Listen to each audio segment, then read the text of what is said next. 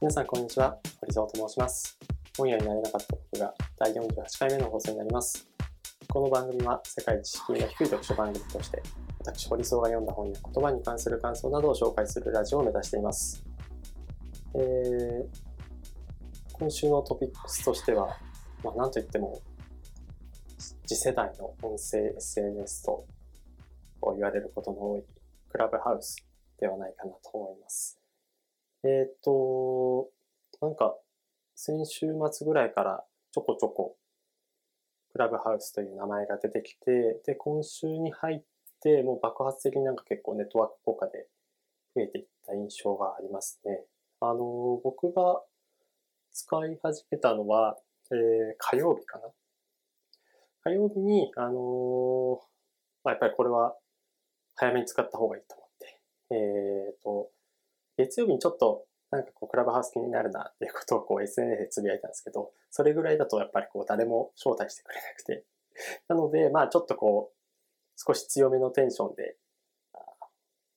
クラブハウス気になるなっていうことをこう、伝えたところ、あの優しい方に紹介を、招待してもらったという感じになりました。で、あの、入った火曜日は、割とやっぱ IT 界隈の人が、あの、とりわけ日本でっていうことですけど、多くて、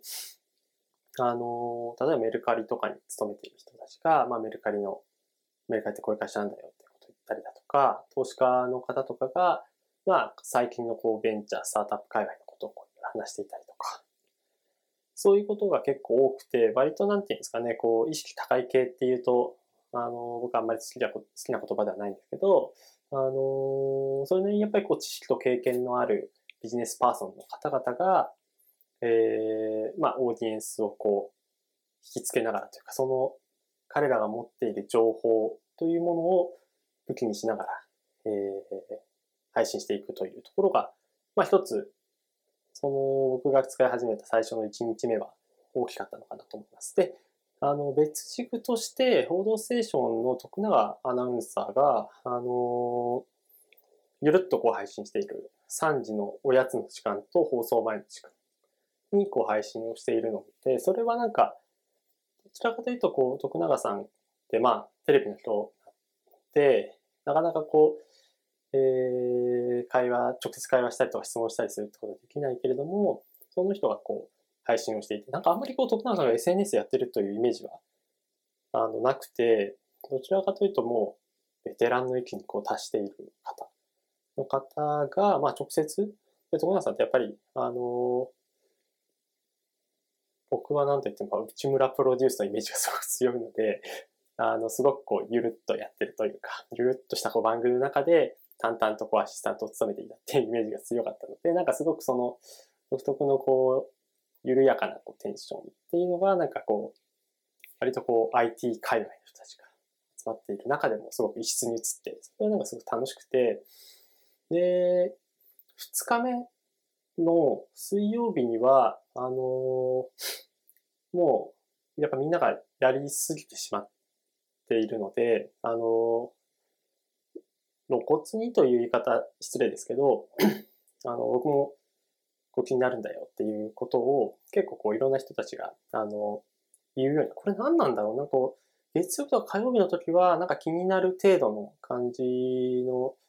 コメントが多かったけど、割とこう、いろんな人たちが、あの、招待してほしいなっていうことを、なんかこう、つぶやいているイメージがあって、ここのなんか、感覚って、まあ僕もなんか、一番最初にこう見た時には、少しこう、ぐっと、テンションが低かったのが火曜日でどうしても欲しくなったみたいなのがあるんでわかるんですけど、なんかそういう違う、そういうことなのかな？なんかその、アイドマじゃないけど、最初はちょっと欲しいな、関心、あ、欲しいじゃないですか、関心があって、なんか気になるなっていうところから、えっ、と、その言葉をどんどん聞いていくにつれて、興味関心が湧いてきて、えー、欲しくなっていくという、そういうなんかプロセスが入っていのかわかんないですけど、なんかやっぱり、あのー、裾野がどんどんどんどん広がっていって、なんかこう、ちょっとした雑談部屋みたいなのはやっぱり機能しなくて、フォローが多い人が主催する人たち。これは通知がすごく便利で、なんか誰、あの、自分がフォローしてる人たちが、あの、フォローしてる人が、あの、配信を始めると、配信始めましたって言ってで、一気にこう配信始めた当初にこう、どっとこう人がいるみたいな。そうそうそう。なので、割となんかこう雑談でこう気軽にやっていったっていうのは、その徳永さんの番組と、あと一つなんか、港区女子のなんとか話みたいなのが、あの、火曜日はあって、それはそれですごく異質な感じで盛り上がっていたみたいなんですけど、割とそういう空間みたいなのはどんどんどんどん広がっていってテスト配信してますっていうゆるっとしたそういうテンションだけだと人が集まらない。まあ、人をこう集めることが全然目的ではなくて、あのー、なんかクラブハウスでこう有名になろうっていうふうに考えていたらちょっと厳しくて、やっぱりもともとこう、他の SNS とか仕事の中でご信頼がある方、こうネットワーキングを作っている方が、なんかクラブハウスで、あの生、自分の生の肉声というか、あのメディアとかだとどうしてもこう加工されるというか、あの編集されてしまうので、それをこう、あの嘘偽りなくこうドンと発信できるっていうのは、その、相当こう、発信したいことが多い人たちにとってはすごく気軽かなと思います。で、それを、あのー、本当になんか、例えば A 社の社長と B 社の社長がこう、せなんかこう、会話するみたいな機会とかだったら、予定を抑えたりとかっていうことをしなくちゃいけないけれども、そのこうフォロー関係、相互フォローの関係があれば、まあ、特にアポイント取らなくても、その好きなタイミングでちょっとこう割って入っていって、あ、久しぶりです、みたいなことができたりするので、うん、そういうこうアポイント調整みたいな感じのこう、であれば、こう、秘書的なこう仕事みたいなのがこうなくなるかもしれないなっていうふうに思いました。あの、クローズドな部屋も作れるので、あの、その人がオンラインかどうかっていうことをこう確認したりとか、オンラインじゃなくても通知が行く設定になっていれば、あの、招待するみたいなことをやれば、クローズな空間ををすぐに作ることができる。っていうのは結構大きいかなっていう。で、まあ、少なくとも外出が難しい、こ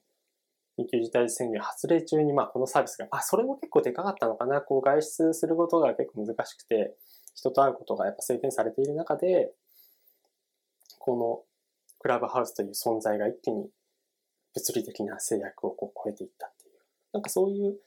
意味合いはちょっとあるんじゃないかなと思います。なんかこう、これだけで、あの、まあ、僕もなんか2007年ぐらいからこう IT 業界にいる。厳密に言うと、大学時代にこう、インターンを、SNS やってる会社でインターンをしていたので、あの、割とこう、長い、もう15年とかなのかな。まあ、IT サービス使い始めたのはもうもっと前ですけど、その中で、ミクシーの再来だとか、ツイッターが出てきたことを思い出したみたいなとをこう言う人がいるんですけど、まあそれは本当 agree。だけどなんかそれが同じぐらいにこう衝撃でこう上回っていくってことは、そんな、あのー、予測ができるものではないというか、結構やっぱり、なんか人って自分がこうこれ流行るだろうと思ってたサービスが流行ったっていうのはすごくこう記憶にあるんですけど、自分はこれ流行るって言ってたものが結局流行らなくて、あの、しぼんでいったみたいなことはあんまりこう覚えてないので、割となんか、僕も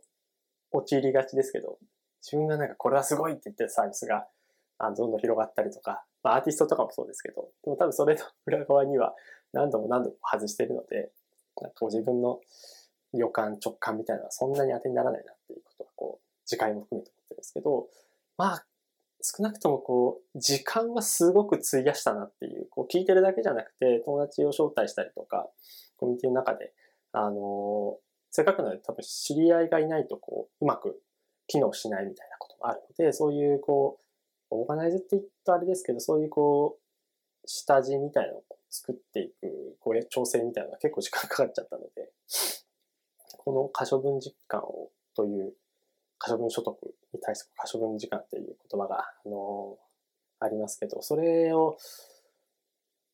使いすぎてしまうと、僕とかはこうノートとかこう文章とかこう書いたりする時間もしっかり取りたいなとか、今年はこう英語をしっかり勉強したいなと思っている中で、ちょっとそういう習慣化にはちょっと毒というか、楽しすぎる、楽しすぎるものは、割とそういうところに、あの難点があるのかなっていうのは感じていて思います。ただ、あの、ズーム会議とかズーム飲みと違って、その、顔を出さないので、あの、本当仕事しながらでも参加できますし、あの、寝ながらでもいけるっていうのは、割とそういう、まあ、ズームのみでも別にこう画面オフにしてればできるんですけど、なんかこう画面みんながオンにしてる中で、一人だけオフにしてるとかっていうのは、やっぱりこう、障壁があるのを一気に全部、あの、アイコンだけ、アイコンで喋ってる人だけがこう、ちょっとこう、映しされるみたいな、そういう UI にしたのはなんか、すごく理にかなってるなと思いました。はい。ということで、えっ、ー、と、前段で10分も話して、あの、今週の本を紹介していきたいなと思ってるんですが、えー、今週紹介する本は、えー、沢木耕太郎さんの敗れざる者たちという本です。で、この本は、成長したのは、えっ、ー、と、2020年年末に、えっ、ー、と、ノートさんが、ノートライブというイベントで、菊池雄星さん、野球選手の菊池雄星さんを、あの、自分の作った書籍ということで、あの、ライブ配信していて、で、そこで菊池さんが4冊の本を紹介しますということで、えー、挙げた本がこの佐々木幸太郎さんの破れざる者たちというものになります。で、佐々木幸太郎さんといえば、あの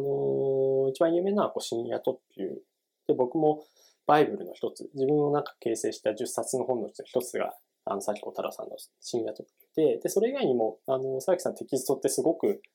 なんだろう、こう、濃厚、なんかこう、朴突としてるというか、すごくこう、佐々木さんしか書けない文章だなっていうのもあって、なんかこう、他人にやすやすとこう迎合したりとか、やっぱりこう小説作家小説家の方って、まずはこう読まれるために、あの、相手のこう懐に入るようなこう仕掛けというか、そういうものをこう、必ずこう挟んで、あの、まあ、序盤でこう離脱されてつまんなかったって言われるよりは、やっぱ最後までこう読み通してほしいというふうに思うので、何かしらこう、あの、導入、特に導入とかは、あの、ちょっとこう、こういう場面なんですよってことをこう、うまく説明しなくちゃいけない。で、こう、スピードをなるべくこう下げたりとか、あるいは尻下げるんじゃなくて、あの、なんか大事件をこう、ボンとこう、やって、読者を引きつけていくみたいなことが仕掛け必要なんですけど、幸子さんの部分はもう本当一貫して、あの、沢木幸太郎だよっていうことが、どのテキストでもそうなので、まあそれが、なんかこう、読者、コア読者にとってはたまらないっていうことでこう言うのかもしれないけど、やっぱ深夜特急、あれだけ広がって、さっき小太郎さんというこう、作家が、あの、もう、バッと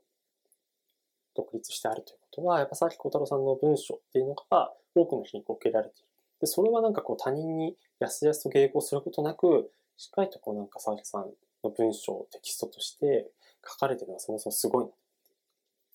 で、菊池さんの話に戻すと、あのー、4冊紹介されている中で、僕はこの本を、他の4冊、3冊は、えっ、ー、と、読んだこともあれば読んだことないのがあるんですけど、この本をなんか手に取りたいなと思ったのは、あのー、菊池さんのエピソードも、あの、印象的だったというか、2014年にこう苦しんで結果が出なかったと。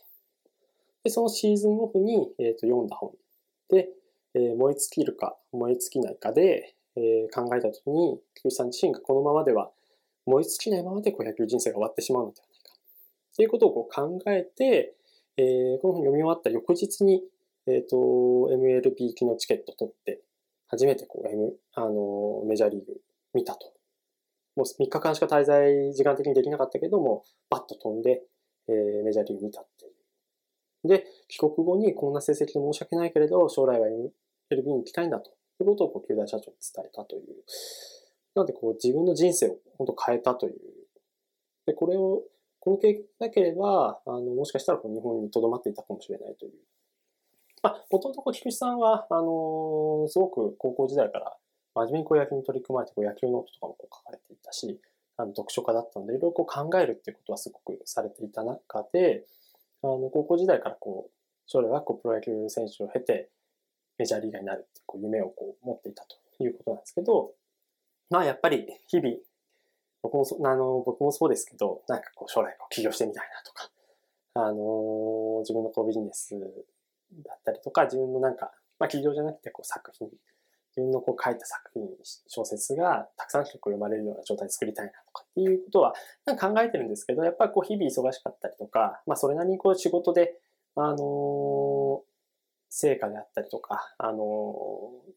年数を重ねていっくと、やっぱりこう責任のある仕事を任されていく中で、あの心が折れることもあったりとか、で、日々大変なこともある中で、やっぱ忘れていってしまうような初心がある中で、なんかこう、菊池さん自身がこう読んだ本で、あの、原点に帰って、まあ、こう、今の自分にこう、つなげてるっていうのはすごく興味深かったし、それをこう読んでみたというのが、割とこうきっかけになりました。で、この本は、なんかまあ、読みどころというか、あの、僕がこう気になった点としては2点ほどあって、一つは、あの、時代設定というか、まあ、この本が、あの、刊行されたのは昭和51年ということで、1976年ですね。で、えっ、ー、と、テキスト自体はその前に書かれたものも多くと、あの、多分雑誌とかにこう、掲載されたものが多くて、あの、1976年前後にこう書かれたものということが多いんですけど、あの当たり前ですけど、平成とか令和時代にこう活躍してるアスリートのことは一切書かれておらず、昭和にこう活躍したアスリートのことが書かれているわけですね。あの、例えばこう和島光一さん、ボクシングの和島光一さんとか、え野球選手の榎本喜八さんとか、2000本安打打った選手とかがこう、あの、乗っていたりとか、あとは、あんまりこう、名の知れない、今の僕からし、当時はわかんないですけど、今の僕からしたら、あ、こんな選手いたんだという方も、こう乗ってたりして。で、この書かれてるその内容は、わりかしやっぱり努力とか根性とか、なんかこうデータでどうのこうの何か分析してっていうことではなくて、なんかまあ相手のことをちょっとこう調べてみたいなことはもちろんありますけど、そういうものを含めて、あのー、やっぱりこう、汗臭さというか、こう努力、根性みたいな、こういうこう精神論的なところの匂いを感じます。で、この匂いはなんかこう、えっ、ー、と、こう臭いと書いてる匂い。なんでやっぱりこう汗臭いみたいな、そういう感覚の匂いというわけなんですけど、なんかやっぱりそこから現代のアスリートって、やっぱりすごく科学的なサポートというか、科学的なこう、検知によって、いろいろな、あの、スポ、スポーツ、なんか多分、体育とか、そういうなんかこう、日本語的なものじゃなくて、本当にスポーツという科学的なこう、検知に基づいて、あの、選手が、こう、どんどんどんどんこう、上手くなっていく。という中で、なんかこう、例えば、この、榎本さんのエピソードとかも読むと、あ、この人、まあ、もちろん、結果としてはすごく 出した人ですけど、この人と、例えば、ジャイアンツの坂本隼人さんで全然、あの、共通するとこなさそうだなとか、一郎とも全然違うもんな、みたいなことを、なんか思ってしまうので、なんかこう、その中からこう、普遍性をなんか見つけようみたいなことっていうのは結構難しいというか、そこがなんかやっぱりこう、勝負の美学、そのアスリートが、あのー、昭和のアスリートが、あの、取り、を取り巻く環境ではなくて、その勝負そのもの、勝ち負けっていうことに対するあの感覚みたいなのはすごく普遍性はあるんじゃないかなと思いました。で、これが、あのー、二つ目の僕のこうポイントにもなるんですけど、こう、勝者でなく敗者にこう目を向けたということですよね。やっぱり、どんな小説も、もちろんこう最終的にこう負けて終わるっていう小説もありますけど、基本的にはなんか、何かこう成し遂げたっていうことがこう書かれているわけですよね。あるいはこう、負けても、うん、爽やかな気分で次のステップに進むみたいな感じですけど、この小説は、あ、小説じゃない、このノンフィクションの作品は、えっ、ー、と、やっぱり結構ボロボロになって負けて いることも多いんです。中には、あの、自殺に追い込まれてしまったっていう人のエピソードも載っていて、なんでそこまでそういうふうなあの状態にならなくちゃいけないんだろうっていう、そこはなんか理不尽な環境っていうよりは、なんか本当にこういろいろこう勝負を取り巻く、なんか不思議な縁というか、まあ、人のこう命がこう一つ失われているっていうこともあるので、なんかそういう安易な言い方は失礼なのかもしれないんだけれども、なんかその偶然、その時その時に置かれた状況っていうのが、その人、まあもともとその人がこう置かれた環境とか、あの、幼少期どういうふうな、あの、少年だったかっていうことも含めて、えー、ああ、こういうふうに勝負に巻き込まれて、えー、燃え尽きていったんだなっていうことが、なんかすごく読んでいて、うん、なんかこう複、複雑なんですよね。なんか読んでいて、なんか自分もこう、頑張ろうというか、なんか、なんかこう力がこう入ってきて、読み終わった後に不思議と、うん、しっかりしなきゃなっていう感覚にはなるん。そこは多分なんかこう、勝負の美学というか、そういったところをこう描いているからなのかなっていうのは、すごく思いました。やっぱり人って誰もが、あの、何かしら勝負をしながらこう生きてきたってことあると思うんですね。こう、受験とかで言うと、やっぱりこう合格する人、不合格な人っていうのがいるし、今のなんかこう、小学校とかだとなんか運動会で順位つけないみたいなのもありますけど、なんかやっぱり何かしら、あの成長していくにつれて、誰かと比較したりとか、比較されたりとか、なんかこう優劣をこう判断されたりとか、するっていうことがやっぱ多くなっていく中で、何かしらこう、自分はあの人と比べてここが劣ってるとか、あるいは自分はあの他の人に比べてこういう点はなんか長所強みなんじゃないかなっていうことをこう気づいていくっていう感覚も、これもまた一つこう勝負の、あの一種なのかなと思うんですけど、なのでその勝負っていうところのこう普遍性が、あの、しっかりこう描かれているので、あの、全くこう、敗者に対してこう暗い気持ちになることはなく、どちらかというとこう、すがすがしく、読後感を得られることかなと思います。で、多分それは、あの、佐々木さんこの話を書いたときに、こう、破り去る者たちというタイトルにもこう反映されていると思っていて、で、これは、あの、作家のヘミングウェイが、あの闘牛士を描いた作品で、 The Undefeated っていうものがあるんですけど、これは、あの、同じように、えっ、ー、と、闘牛士が最終的にこう、試合でこう、新傷つけられてしまう。この本読んだはいないんですけど、なんか腹をこう破られるみたいなことだったので、だいぶこう命にこう関わるものだったのかなとは推測するんですけど、だけど、そこにはこう勝負の美学が書かれているということをこう言っていますと。で、後書きの中で、あのー、沢木さんが書いたテキストをこう、少し見させていただくと、ヘミングウェイの男だけの世界という短編集に闘牛士を描いた作品がある。盛りを過ぎてしまった闘牛士をやっと手に入れた全盛時代の機会に不思議に翻弄され、腹を突き破られてしまう。この敗れていく男の物語にヘミングウェイは The Undefeated、かっこ敗れざる者という題を与えた。それが彼の勝負の世界に対する美学だった僕がこの本を敗れざる者たちとしたのも、ここで描いた主人公たちに The Undefeated を見たからである。僕が望んだのはおそらくは戴冠式だった。無人の競技場で敗れていく者たちのただ一度だけの戴冠式をこの手で行いたかったのだ。月桂を冠するだけでなく、敗者をして真に敗れせしむるために。ここに収められた6編の作品は勝負の世界に何かをかけ、失っていった者たちという主題に沿い5年間にわたって書き続けられたもの。それぞれが独立し完結してはいるが、その意味では一つのまとまった長編と考えられなくない。いや、むしろそう読まれることを望んでいるといった方が正直だ。で、5年前、大学を出たばかり自分に何が可能かさえわからないままにジャーナリズムのリングに登ってしまったこの四冠性本位、えー、勝負の世界という一つ強烈なイメージ方向性を分かっていてくれたのは、えー、トルホン専門調査情報だったということで、こうエピソードが書かれている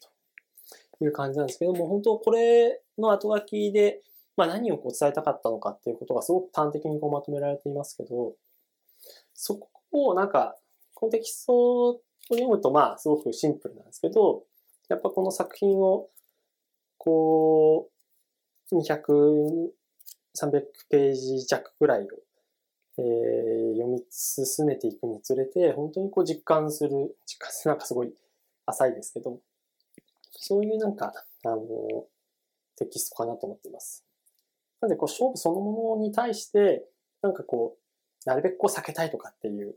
なるべくそういう、うん、勝ち負けが、勝ち負けとかこう優劣がはっきりするものに対して、うん、飛び込んでいくっていうのは、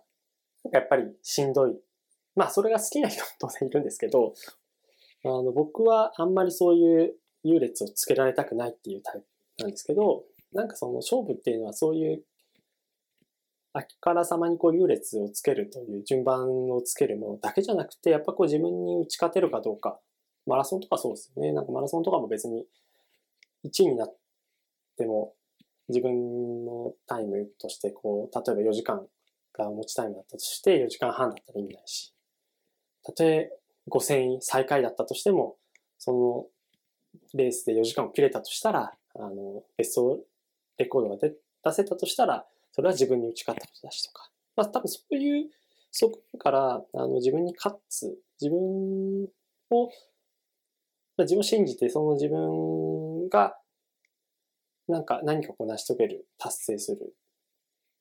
更新できるっていうことも、ある意味勝負。それができなかったとしても、そこに対してプロセスを、あの、全力を通じ、投じたなっていうことが分かれば、あの、なんか選ばれなくても、うん、コンペで負けたとしても、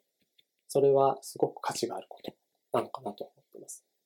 なんかこう、僕もなんかこう、例えばコンペとかであった時に、やっぱりこう負けたりすると悔しくて、ああ、なんかこの時間がっていうことも思うんですけど、それもちょっと抽象化すると、やっぱり自分の力にはなっているはずだと。なんかこう思いつきて、ああってこうなんか、2、3日やる気が出なくなったとしても、あの、ちゃんと自分の中にプラスに残ってるよっていうことをなんか確信させてくれる本かなということあり、この本がすごく、僕にとってはすごく力強く響いた本かなというふうに感じています。はい、ということで、えー、今週は以上になります。また次回の放送もお楽しみください。